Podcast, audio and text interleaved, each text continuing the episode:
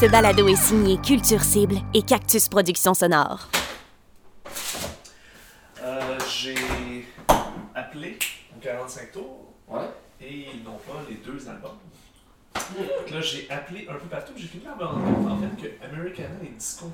Big Shiny Toon, un balado sur la musique alternative des années 90, tel que vu par Marc-André Mongrain.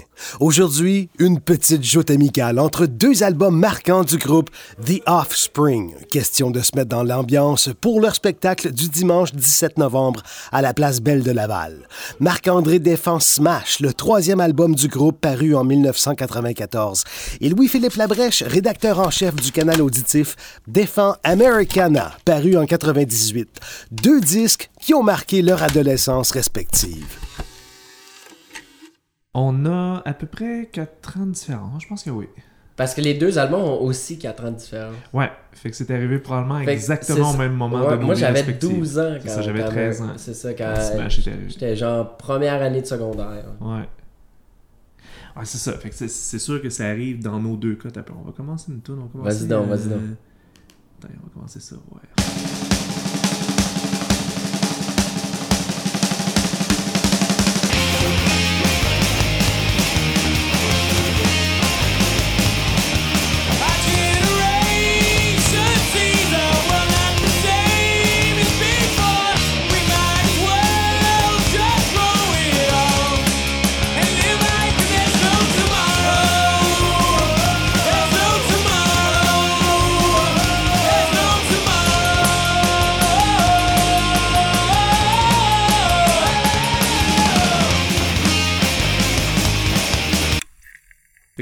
Vraie tune, c'est celle-là. C'est Nitro Youth Energy. Je, je lisais euh, comme une entrevue que euh, le chanteur avait donné euh, après la sortie d'Americana. Ouais. Ou juste avant la sortie, puis il disait que pour lui, avec Smash, parce que Smash c'est l'album qui leur a permis de signer un deal avec Columbia. Ouais. Pour lui, à Smash, il avait comme compris un peu ce que ça pouvait être The Offspring. Puis là, il était encore avec Ixnay The Ombre, puis euh, Americana en train de, de comme tu sais, explorer ce territoire-là, mettons. Ouais. Parce que là, il venait de quitter Epitaph, Epitaph Records, sur lequel il était vrai. pour Smash. Il était avec Epitaph. Epitaph Records, ouais. Hey, c'est- Eux autres, ils ont dû être contents, là. Ils ont dû passer une belle année cette année-là. Epitaph Records? Hey, mais ça. Ok, c'est genre, à l'époque, là, on est en 94, ok? Ouais. À l'époque, Epitaph Records, c'est. Bon, ils ont, ils ont des band punk, ils ont L7, il y a une couple de, de groupes, tu sais, ça va, mais c'est un label indépendant, Ouais. ok? Là, tout d'un coup, euh, eux, ils ont, ils ont fait paraître les deux premiers albums de The Offspring.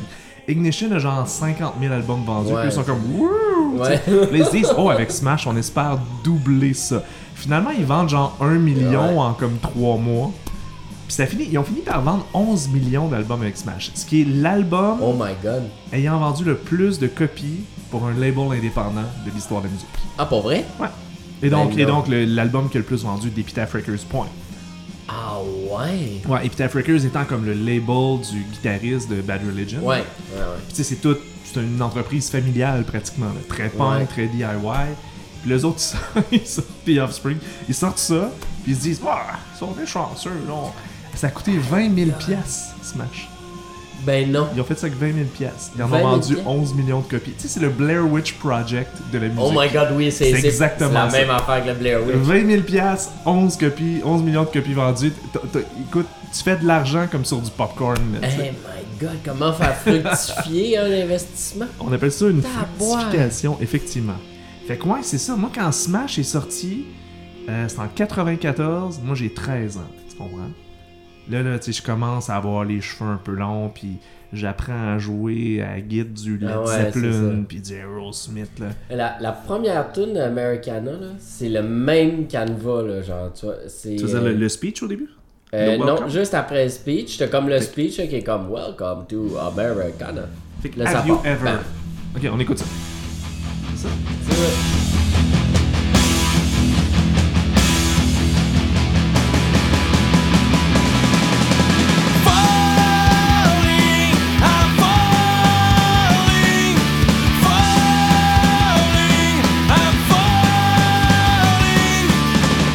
Le début d'Americana, il y a aussi un speech, ça s'appelle Welcome, c'est la même chose. Ils ont pris le même, le même, même canvas Smash. Ils se sont dit, écoute, ça, ça a Ça a marché. fonctionné, ça. Ça va sûrement marcher deux Ouais, fois. puis Ixnay, euh, On the to the um, of the Umbre, of On the- the Umbre. Euh, ça a comme été, euh, ça a été un, comme un semi-flop pour eux autres. Parce que là, ils venaient de signer sur Columbia. Ouais, Columbia s'attendait à vendre 11 millions de disques encore. Ouais. C'est pas ça qui est c'est pas ça qu'il est.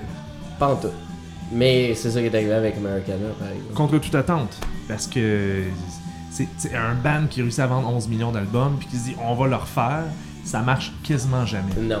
Quasiment jamais. Mais là, eux, ils ont réussi à le refaire, j'avoue. Ouais. Mais t'es où, toi, quand ça sort? Euh, Parce qu'on a 4 ans de différence à peu près? Ouais, moi, j'ai Les deux 12 albums ans. ont 4 ans de Moi, différence. j'étais au début du secondaire.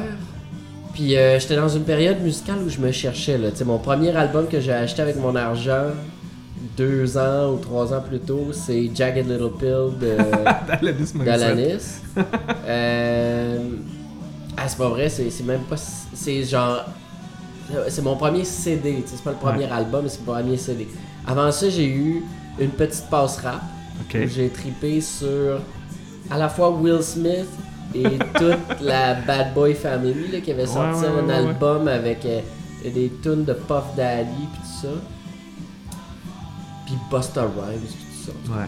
Puis euh, puis il y avait fait que j'étais comme euh, un peu en train de me chercher puis une des affaires que j'aimais le plus c'était quand même la soundtrack de la bande originale de Mortal Kombat. je tripais là-dessus puis il y avait full de métal Dans puis ce de temps-là- métal puis de Dans trucs il y avait des, il y avait comme des bonnes soundtracks. Moi, j'en rappelle Eh. le Spawn, super bon Ah soundtrack. oui, c'est vrai, Spawn, c'était une... eh, mais ça, Ça, c'était c'est vraiment des mélanges de, de musique électro avec des bands soit euh, rock, grunge ou metal. là. Ouais, exactement, c'est le ce même, genre-là. même affaire. Mais sur Mortal Kombat, il y avait une tune de The Offspring? Non, non, non. Non, Tout, fait que là, moi, j'étais comme en train de comme essayer de voir qu'est-ce que j'aimais dans la vie, finalement. Pour finalement, un jour, me rendre compte que c'était tout, mais là... Mais Offspring a comme été le début de genre, ouh, est-ce que j'aime le punk, finalement? Mais est-ce que tu connaissais déjà Smash? Non, Pas en tout. non, moi, j'ai connu Offspring avec Americana. Ok. À cause du single niaiseux, là, Give It To Me Baby, là. Pretty Fly for Ah a ouais, White Guy. À cause de Pretty Fly for a White Guy. Give it to me, baby. Give it to me, baby.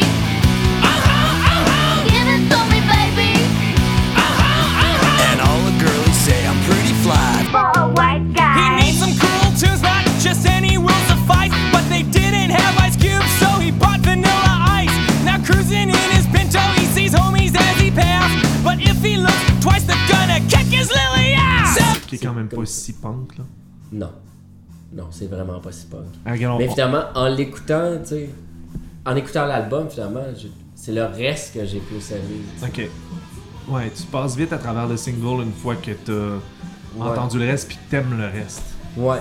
Puis tu sais, genre, mettons, pour un gars de 12 ans, là, cette phrase-là, là, parce que la, la vérité, c'est que le crime, ça paye, là, tout ça. T'es comme, quand t'es comme, genre, en train de dire, Ouais, le monde, c'est de la merde, ça, ça rentre vraiment au bon moment. J'étais un angry, euh, Angry- young angry white dude. teen. Ouais, classique des années Ouais, 90. ouais, c'est ça. Je me sentais incompris par le monde. On sentait tout incompris par le. Ouais. Mais il y avait quelque chose de magique quand Smash est arrivé, parce que c'était en 94. Le punk était assez marginal en général. Ouais. Sais, c'était comme pour les initiés. Moi, ma grande sœur écoutait Bad Religion, puis je trouvais qu'elle avait bonne. tu Ah ouais, ok, ouais, ouais. Puis là, là, tu sais, euh, il y avait du monde là, un peu louche qui écoutait du NoFX. Ben surtout, genre, ouais, c'est ça, tout le punk rock californien, là, toute cette Ouais, vague-là. qui n'était pas encore arrivé totalement. Mais tu sais, il y avait comme des brides du début. Puis là, tout d'un coup, t'as, t'as, t'as Smash de The Offspring, puis t'as Dookie de Green Day qui arrive la Ouais. même année. Puis là, soudainement, la- on est dans, dans l'essoufflement de la fin du grunge un peu. Ouais. Puis là, t'as comme le punk qui prend le relais comme ça, puis Ouais. qui vient se mêler à ça. Je me rappellerai toujours de voir genre Green Day à Woodstock 94, là, Ah oui, qui jouait dans la Ouais. boîte, là, moi dans le Come Around avec les cheveux bleus, là. Puis là, ça se pitchait de la boîte, puis là, il était en chest, puis il rockait sa vie. Ouais, pis c'est, quand même des bandes, tu sais. euh, là, tu sais, là, on regarde ça, puis on fait, ouais, c'est un peu quétaine finalement avec le temps, mais. Mais genre, c'était comme des bandes féministes. J'ai- Genre, euh, tu sais, Billy Joe, euh, il disait ouvertement qu'il était comme bisexuel. Ouais. C'est comme toutes des affaires que, genre, tu dis, ah oui, on est 20 ans plus tard, puis il y a encore, genre, des conservateurs qui pensent que le mariage gay, ça devrait pas arriver. Imagine dans ce temps-là, tu sais. On est encore plus loin. C'était genre Bill Clinton qui était à la Maison Blanche. I did not have sexual relations with that woman. Non, j'avoue, puis tu sais, The Offspring, il y avait, bon, c'est pas subtil, mais il y avait quand même un regard sociologique un peu. Oui. Sur les phénomènes de gang, sur, euh, sur comme un peu comment les, les adolescents se traitent les uns les autres. Moi, je trouvais que ça résonnait beaucoup avec no- notre espèce de hiérarchie de, de cours d'école, tu sais. Ouais. Euh, tu sais, quand on écoute euh, Come Out and Play, par exemple, Ah ouais, ouais. ça explique, tu sais, c'est pas subtil pour deux scènes. Non. Mais tu vois, moi, c'est Come Out and Play qui m'a fait rentrer dans. Attends, on va l'écouter, check bien. Ah, Come Out and Play avec le fameux petit riff un peu surf, là. Ouais. Ça, c'est quand même une esti de bonne tune sur Americana, là, ce qu'on est en train d'écouter. Staring at the Sun? Ah ouais, Ouais. ça rentre au poste. Ouais. C'est simple, mais c'est efficace en mots, t'as dit. Alors, on va l'écouter un peu.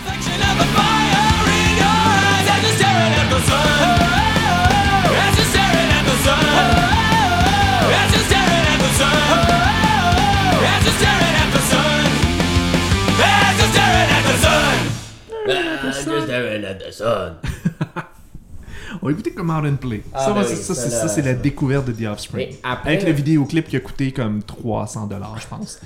Vidéoclip d'une cheapeté sans, sans nom. Puis c'était bizarre parce que Tu sais, on avait une idée du look punk. C'était comme des. Tu sais, il y avait toutes des crêtes à la tête Ouais. avec des couleurs, puis ils se mettaient du blanc d'œuf, puis il y avait des piercings partout. Euh, ça, c'était comme l'image anti-punk un peu. À l'époque, le chanteur de The Offspring avait des cheveux longs avec des tresses partout sur la tête. Ouais. Puis il y avait ça dans le vidéoclip, puis il avait pas vraiment l'air punk. Non. Mais c'était un peu punk. Puis ça, ce petit riff surf là, là hey, Ah t'apprends ouais. à jouer de la guitare, tu trouves ça donc cool.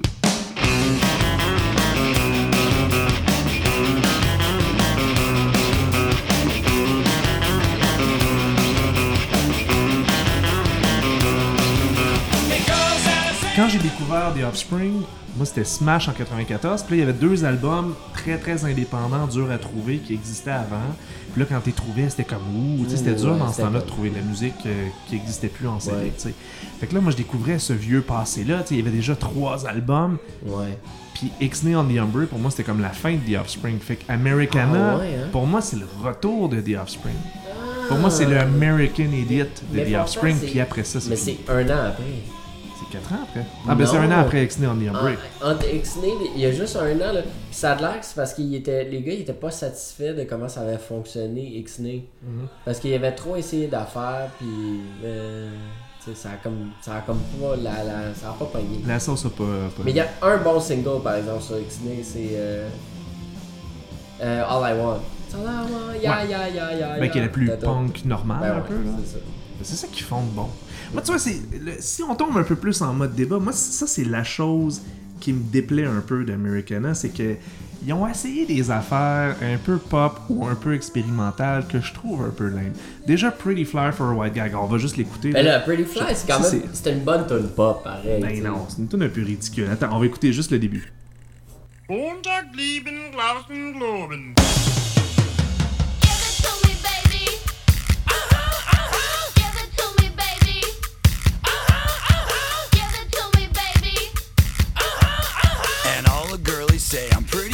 For a white guy. Il, il rit d'un genre des wiggers, là, tu sais, parce que lui, il vient de la Californie, fait qu'en Californie... il- Plein de blancs qui se prennent pour des noirs. Ouais, c'est ça, là, tu sais, on est dans les années, euh, genre... euh, des, les années où, genre, soudainement, il y a des jeunes hommes blancs qui se prennent pour NWA, là, comme s'ils venaient de Compton. Ben, tu sais, on en parlait dans un autre Big Shiny Tune avec euh, Lauryn Hill. Tu sais, Ouais. Lauryn Hill a toujours un peu déploré le fait que son album a super gros pogné auprès des blancs qui se pensaient bien gangsta, là, d'écouter du rap, tu sais. Mais c'est comme super, tu sais. Quand t'écoutes Lauryn Hill, t'es pas gangsta pantoute. Pas en Bon, tout. attends. Mais c'est vrai que c'est une période des années 90 où euh, les- la- toute la culture un peu afro-américaine, tout le rap, tout ça, là, les blancs se l'appropriaient de plus en plus. On Yeah. sentait l'arrivée du new metal avec le rap poche de Oh, blanc. là. oui. On sentait que Limp Bizkit était pas très loin. là. Euh, Fait que ouais, je comprends le message, mais comme la tune est un peu ridicule, là, les tout tout tout tout tout. Ben oui, Ah, tout, c'est tout, c'est une parodie, ce tune-là. J'en sais pas sérieux. Ouais, tout est- le, le problème, c'est qu'après ça, ils ont fait des tunes comme ça où il y avait plus de l'air de se prendre. Il y avait de l'air Ouais. de trop se prendre au sérieux. Sur Conspiracy of One, là, il y a vraiment des tunes louches là-dedans. Ça manque pas de tune louche.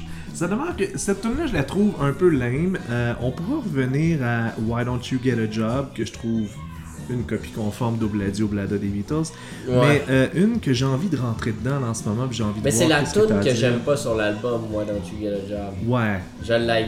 Ben- ça, mais j'ai jamais aimé ce cas, tu sais. Ouais. que- Ben, ok, tu veux qu'on dise j'ai jamais aimé le ska, j'ai jamais aimé le ska non plus. Par contre, je te fais écouter une tune de Smash qui s'appelle What Happened to You. Peut-être une des seules tunes ska que j'aime vraiment.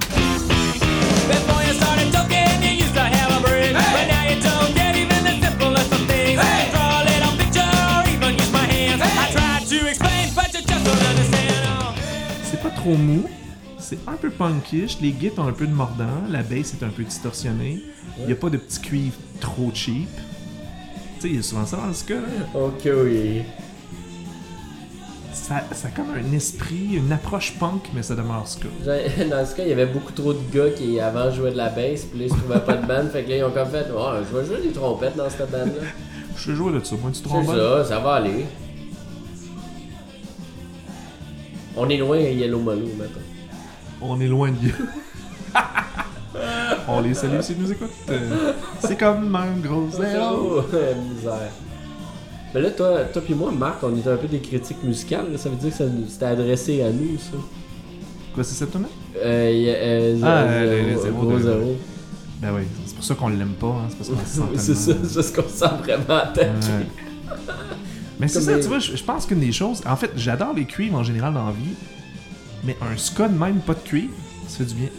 Ah ouais. Juste parce que ça fit mieux dans un album punk. Ouais, pis ça ressemble un peu. Il y, y en- il y en avait sur genre euh, dans Tony Hawk's Pro Skater 3 là, des- il y en avait deux trois des tunes comme ça, genre du bon du bon ska, c'est vrai, ça peut arriver, c'est rare. Là, À cette heure, on va écouter du mauvais ska. Ah oui, je, je suis très d'accord avec toi. Par exemple, c'est vrai, cette tune là est horrible. Euh, voilà. Alors, Why Don't You Get a Job? C'est lourd. J'ai- essayé de trouver des arguments pour la défendre dans les deux derniers jours. Tough, hein? Puis malheureusement, j'ai pas réussi. Hey, ça, ça aurait pas dû exister. But she wants more dinero just to stay at home. Well, my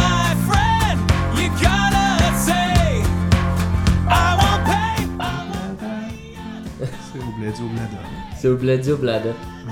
C'est vraiment la même chose, hein? J'avais jamais remarqué.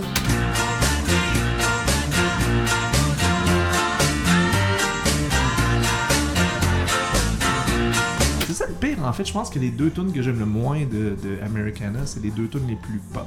Ceux qui ont réussi à faire vendre 10 millions d'albums. Il y a 2 millions d'albums d'Americana, à mon avis, qui sont dus à cette tune-là. C'est un gros single. Moi, je me rappelle du vidéoclip, là. Tu sais, il se promène dans la rue, puis il y a des gens qui se joignent à lui, puis ça finit par être comme Oui, oui. une genre de manifestation de joie de vivre, là. un. Ouais. Mais euh, c'était c'était la... mais c'est comme ça que ça marchait à l'époque, vendre des disques. Ouais, ça te prenait Euh, des singles. comment, comment il s'appelle euh, Le band qui a fait. euh, le band de Mark McGrath. hein? De Mark McGrath?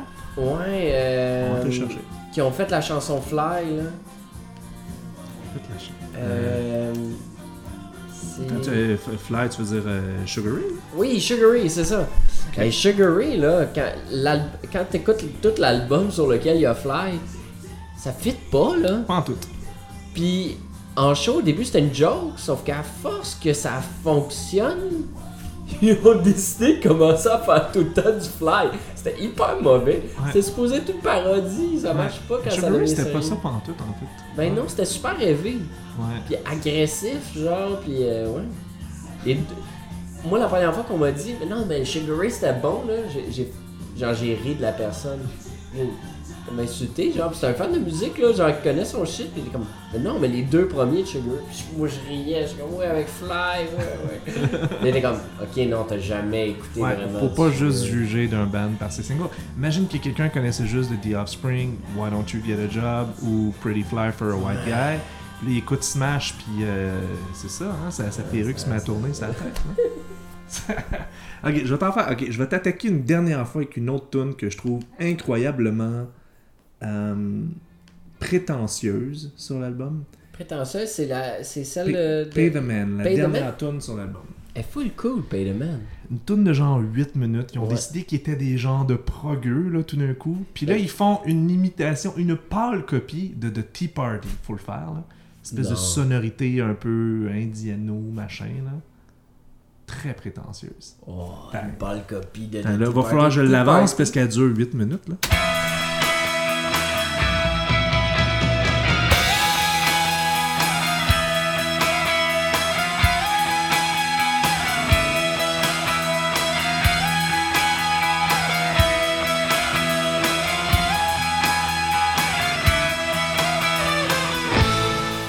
Tu veux ça devient comme prog, tu sais. Qu'est-ce que vous faites? Vous êtes pas King Crimson, man? qu'est-ce que vous faites, les gars? Il essaye de quoi, man? Et c'est ça, ils essayent de quoi, mais ça veut pas dire que c'est réussi. réussi. hein. Ils ont essayé quelque chose, tu comprends? Ouais, mais ils ont essayé de quoi, puis il était signé chez Columbia, tu sais, ça, ça arrive pas souvent. Ben, dans les années 90, c'est arrivé. ouais, c'est vrai, c'est vrai. Dans les années 90, là, le, le, le, le- le rock avait encore la cote, puis tu, tu pouvais laisser un band alternatif essayer de quoi dans le vide, leur donner carte blanche. Surtout que The Offspring avait déjà vendu 11 millions Ouais, d'albums, fait que. Columbia était comme, Ah, essayez-en Ouais, des affaires. Ce serait pas l'affaire la plus weird qui aurait pogné chez nous. À l'époque, c'était vrai. C'est vrai. Même le chant, là. Comme, qu'est-ce que vous faites? T'aimes ça. t'aimes ça? T'aimes ça, ça? Ouais, j'aime ça, ouais, j'avais vu cette C'est tune là que t'es un fan de tour, fait que tu C'est- quelque chose d'un peu tantrique, chipette, là? Oh, hey, hey, c'est pas que tu fais chez Tool, là, c'est super bien fait. C'est mieux fait chez Mais- que ça. Ça, oui, c'est un, oui, peu, oui, ouais, ouais. ça, c'est un peu un band punk qui s'est tapé un trip en allant manger de l'Indien, là. Puis Ils venaient de manger du poulet au bar, puis ils se sont dit, Hey, on va... Hello, good everyone. Today I'm going to talk to you about the on va jammer quelque chose avec nos desserts qu'on a ramenés en doggy bag. là. Il est allé faire un tour dans le Milex, ils ont essayé les Indiens, puis ils ont Ouais. fait fuck it. Ils ont fait, là, on fait une tonne là-dessus. Puis idéalement, elle va durer 9 minutes. Qu'est-ce que vous faites? Toutes les tunes de The Offspring durent 3 minutes, gros max. Ouais, Là, ils ont fait comme, on se pète un Mais c'est pas ma tune préférée de l'album, c'est sûr. tu sais. Elle termine l'album. No Break, Staring at the Sun, ces affaires-là. Ouais. C'est sûr, là. c'est- C'est vrai. C'est plus pour ça, tu sais. Mais écoute, comme pour vrai, là, ok, on va se dire une autre affaire. Americana, les pires tunes sur l'album, c'est les singles. On va se le dire. mais, mais- Why Don't You Get a Job, Pretty Fly for a White Guy, puis les autres tunes sont, font un bon album. Ouais, mais Pretty Fly for a White Guy, je trouve que t'es trop rough avec. C'est Ouais. vraiment. Moi, je trouve que c'est une bonne parodie de tune pop qui se faisait à l'époque, tu sais. Ça en faisait des tunes comme ça. Je trouve que c'est une parodie cheap, moi, très premier degré, c'est pas, c'est Ben, pas full premier degré, mais ouais, mais The Offspring, je les écoute pas pour le deuxième degré. Non, il n'y a pas vraiment de deuxième degré. C'est pour ça que ça pognait quand j'avais 12 ans. Là, tu sais, je veux dire, aujourd'hui, je l'écoute par nostalgie, pas par. euh, pas par. tu sais, même Smash, c'est comme limite, c'est comme. Ouais. par souvenir plus qu'autre chose. C'est pas. par euh, souvenir, mais au moins t'as pas, t'as pas ce petit côté-là de Ah, c'était drôle à l'époque. Tu sais, c'était. Tu sais, tu le réécoutes, puis ça, ça rentre au poste pareil. Ouais, c'est vrai, c'est vrai. C'est un Ça- album ça encore qui de la se drive. maintient Et, et Smash, premièrement, a plus de singles dessus, et les singles sont bons. C'est vrai, les singles de Smash sont bons. Self-Esteem, raison. écoute On ça, c'est quand même une super bonne chanson. bon, ça. Self-Esteem, Mais ça. on l'a pas fait jouer, on l'a-tu fait On jouer? l'a pas entendu tantôt? Je pense pas.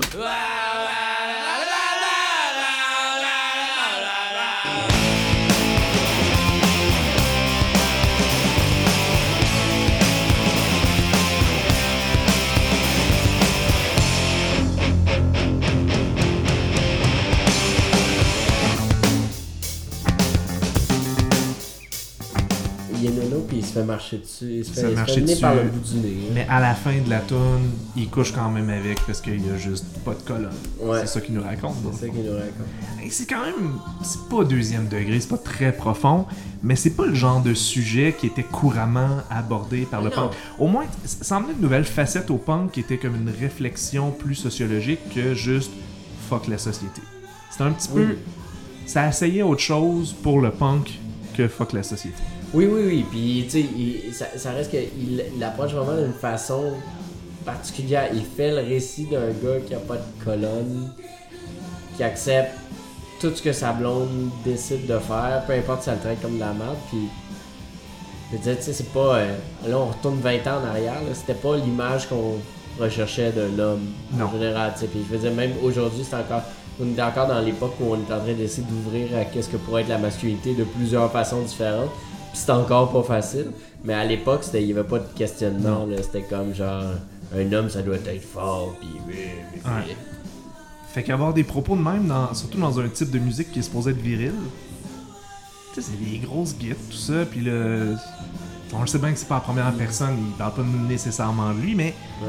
c'est une tune, un gros hit de musique punk, pop, Déprimante un peu. un peu déprimante, un peu intense aussi. C'est presque une power, du gros power rock, là, tu sais, quand le refrain arrive tout de suite après ça, là, c'est ce moment-là, écoute ça.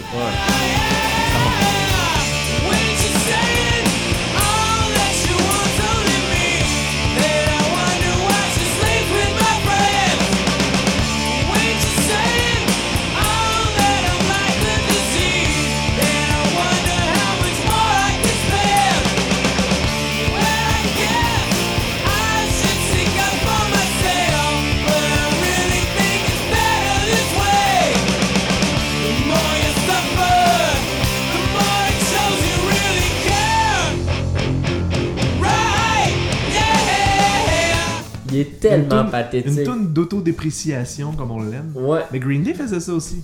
Ah ouais, Euh, Green Day en faisait- c'est vrai, genre Green Day euh, en faisait plein. long view là genre euh, tu sais je fous rien puis euh, je me masturbe chez nous en regardant la TV là. Ouais, ouais, ouais. c'était pas mal ça il y avait même une chanson cachée qui était juste ça là, le drummer avec deux notes de guitare qui disait qu'il était seul et qu'il se faisait des plaisirs sur terre C'était un, peu ça c'était un peu blue balls là c'était un peu genre un peu loser chez nous fait que c'était comme un parfait mélange de tu sais le punk qui était supposé être comme wow fuck l'autorité tout Ouais. ça les autres, ils essayaient un punk qui était ancré dans une époque très Kurt Cobain, là, très genre comme je maillis, je veux mourir, je fais pitié, je suis.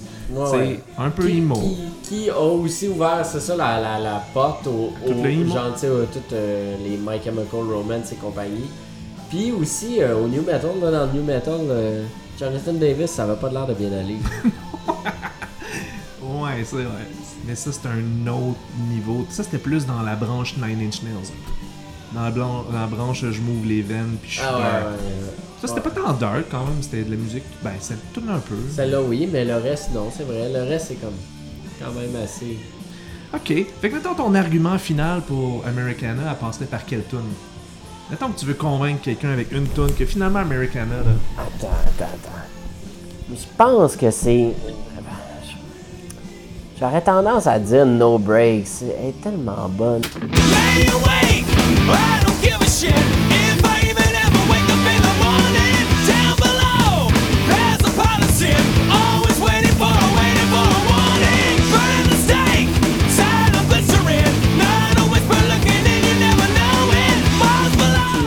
Punk au galop. Ouais. On dirait qu'il est tout le temps à cheval. galop, ouais. Le drummer, on dirait qu'il qu'il beat il a le même beat qu'un cheval, puis ça avance. Ça switch à une bonne mélodie au, au refrain, juste pour que tu aies de quoi à chanter le point de V en Ouais. concert. It, merci, bonsoir. Ouais. Pas besoin de fioriture. Ça, c'est le parfait modèle d'une tune Vans Warp Tour. Exactement. Ouais. ça, ça c'est le genre d'affaire que genre, tu sais, ça part, genre, j'en pars dedans. là. J'ai envie de drummer, même si je sais pas drummer. Ouais, faire du air drum. Ouais. J'avoue. Ça s'appelle No Breaks aussi. J'ai Ben, l'impression c'est d'être dans un char, pas de break. Ouais, c'est ça. C'est- vraiment ça. C'est une bonne tune, j'avoue. Ouais, puis c'est une parfait- toune, là, deux Ouais, minutes. Deux minutes. Ça, c'est c'est le, le, le moment où The Offspring est le plus efficace. Et là, toi, sur Smash, ça serait quoi, là, mettons, l'ultime? Ben écoute, il y en a beaucoup d'ultimes. Je pense que Come Out and Play. Euh... Ouais. C'est quoi? Je pense que j'irai avec Smash. La tune Smash qui finit l'album.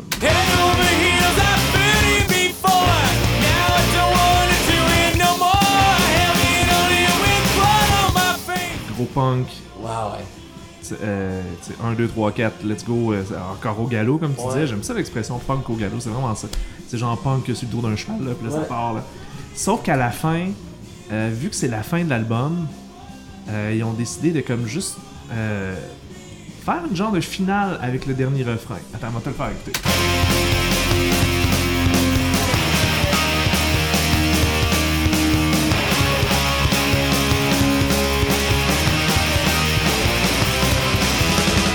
Problème, c'est que quand j'ai j'ai appris à jouer de la guitare, tu sais, tous les, les, les, les riffs un peu là, ska, là, genre Ouais. reggae, j'ai jamais réussi à jouer du reggae. T'avais pas le- le- le saccadé, pas- là, Non, j'ai pas ça en moi.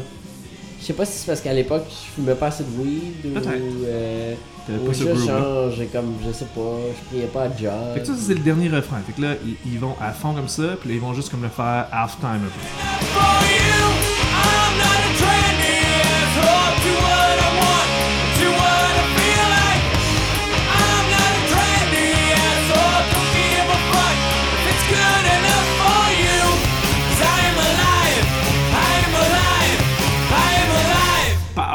Une note, c'est Fini, merci, bonsoir. Ouais. Puis après, il y a une maudite tune cachée qui servait à rien avec le dude qui parle. C'était drôle, tu sais, à l'époque. On s'amusait avec ça. Ouais, puis tu sais, à l'époque aussi, tu pouvais skipper, là. tu sais, tu- Ben, là, ça, c'est plus difficile parce que t'es dans une tune. Là, Ouais. ça fait chier. Mais comme les premières tunes, tu pouvais tout le temps skipper. Ouais. Mais tu vois, là, les deux ont des tunes cachées un peu niaiseuses où t'as comme une version instrumentale de Comment Run Play. Là. Puis souvent, ils faisaient des tunes cachées. Tu sais pourquoi ils faisaient des tunes cachées au début? Pourquoi? Parce que les deux côtés de la cassette n'étaient pas à la même longueur. Ben Fait que- non. Fait que sur le co- il faisait le côté B plus court. Puis là, il laissait, il laissait des silences. Puis là, il mettait une tune à la fin. Puis le silence était déterminé par il reste combien de temps à la fin de la cassette sur le côté B. Ben non. c'est pour ça, les Ouais. tunes cachées? Ben, en partie, ça c'est une des raisons. Chaque format avait ses raisons d'avoir des tunes cachées. Puis quand ils ont commencé à faire des tunes cachées vraiment pour les CD, c'était un peu comme justement sur Tool, où t'as comme. Ils jouaient avec des affaires comme tu, veux aller à la tune 69. Fait que là, la tune 14 c'est une seconde, la tune 15 c'est une seconde, la tune 16 c'est une seconde. ouais, fait que là, tu, tu regardais ton indicateur sur ton CD, puis là, il faisait un genre de décompte. Puis là, tu te disais, Ah, ça va arrêter quand mon, mon CD est tu sais. Puis là, ça arrêtait à 69, puis là, la tune cachée commençait. Bon, ben, c'était ça. Ben ouais, c'était ça. Mm. Je pense que t'as raison. Smash, c'est un meilleur album. Mm. Je suis obligé de me. De. C'était pas vraiment un débat fair. Tu sais, Non. Tu peux pas prendre un. tu sais, C'est un peu comme si, je sais pas moi, tu compares euh, OK Computer avec euh, Hell to the Thief. Ouais, c'est ça, c'est chiant. C'est. C'est chiant. ça que tu veux Mais pas gagner. l'exercice m'a fait réaliser qu'il y a beaucoup de bonnes tunes sur American Impact. Oui, oui, oui. c'est- C'était c'est encore les vraiment bonnes années de DLC. Ouais. Puis c'était aussi dans un moment, tu sais, on était comme euh, au tout début de Blink 182, là. Ouais. Parce que Blink 182, pour moi, s'il y a un band qui a tué le, le genre, c'est Blink 182. Ouais. Eux, ils l'ont poussé trop loin dans le pop. C'est vrai. Puis dès que, dès, dès après le premier album, là, quand ils ont commencé à trop embarquer dans les affaires, puis que là, à un moment donné, ils sont arrivés avec le rock show, c'était fini, là. Ouais. C'était fini, il n'y avait plus rien de cool à propos de ça. T'avais juste envie de leur péter un skateboard sur la tête. C'est vrai. Mm. Il y a genre Limp Bizkit qui ont tué le new metal. Misère. Il y a Nickelback qui a tué le grunge. Ou genre Creed qui a tué le grunge. Puis il y a Blink 182 qui a tué le punk. Est-ce que Nickelback a tué le grunge ou ils ont tué Cher, tu sais? Je me souviens de l'entrevue de Green Day qui dit euh, On comprend pas pourquoi toutes les bandes aujourd'hui veulent chanter comme Cher. Puis là, là, il se met à chanter du Nickelback. Puis toute cette gang de groupes-là, là, de Tea Party, tout ça, c'est chanter tout comme.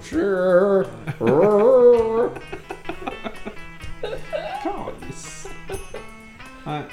Ok, ben j'ai gagné Smash, mais à Ben ouais. Spring. Je te- je te l'accorde. pour la peine pareil. Mais ouais, C'est une belle game pack. c'est une belle façon de faire de, de finir ça. Tout à fait. Merci. Merci, Marc-André. Merci Evenco. Pas lui dire merci Evenco. C'est vrai, faut dire merci, Evenco. Merci Evenco. Merci, Evenco. Merci Evenco. Big Shiny Toon est un concept original de Marc-André Mongrain. Montage et narration, Jean-François Roy. Une co-réalisation de Marc-André Mongrain et Jean-François Roy. Ce balado est produit par Culture Cible et Cactus Productions Sonores pour Evenco. Pour écouter tous les balados de la série Big Shiny Toon, recherchez sortu.ca sur les plateformes iTunes et SoundCloud.